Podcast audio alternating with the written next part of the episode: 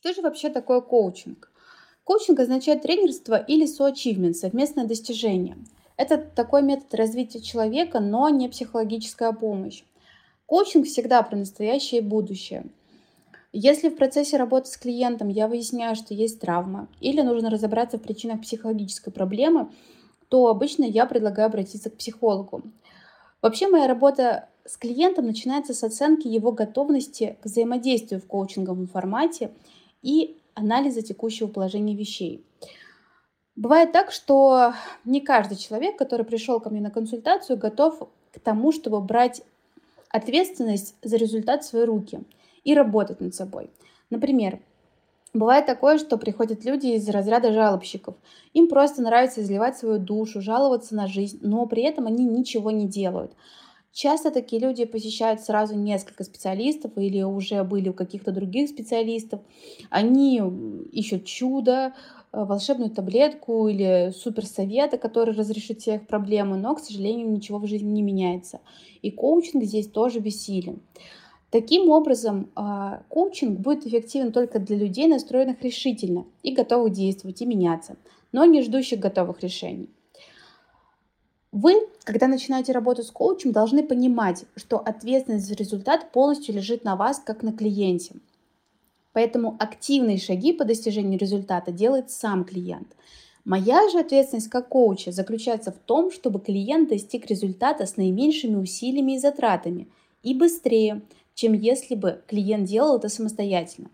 Кроме того, все приобретенные во время совместной работы умения, техники, навыки останутся в жизни человека и после завершения наших коуч-отношений. А значит, клиент сможет продолжать их использовать в будущем самостоятельно, без моей помощи. И в этом существенное отличие коуч-консультирования от смежных профессий, таких как психотерапия или психологическое консультирование, которые могут длиться годами – в процессе совместной работы с коучем клиент меняет какую-то часть себя, которая гармонично интегрируется в его личность, и он может проявлять эту грань самостоятельно, без поддержки специалиста. Вообще сессии с коучем помогают человеку выявить личные цели, не навязанные обще... общественным мнением или жизненными обстоятельствами. Глобально коучинг можно поделить на три типа. Бизнес-коучинг, лайф-коучинг и коучинг отношений. Примеры запросов в бизнес-коучинге.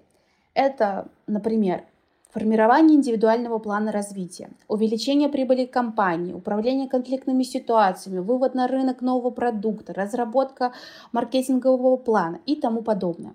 Коучинг личной эффективности. Обычно запросы. Трудно принимать решения, неуверенность в себе, как все успевать, поиск баланса между работой и личной жизнью, поиск своего любимого дела или своего предназначения – и коучинг отношений, например, муж никогда не считается с моим мнением, как перестать ругаться на ребенка или детей.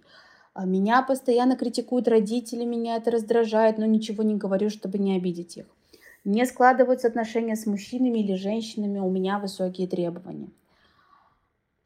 Какие запросы не подойдут на коучинг? Это все запросы, связанные с психологическими заболеваниями, зависимостями, психическими расстройствами, посттравматическими синдромами, депрессивными расстройствами. Здесь нужна уже скорее психотерапия и соответствующий специалист. Если же мой клиент не нуждается в терапии, его запрос направлен в будущее и настоящее, он хочет и готов к изменениям, готов двигаться вперед. Это идеальный клиент для коуча.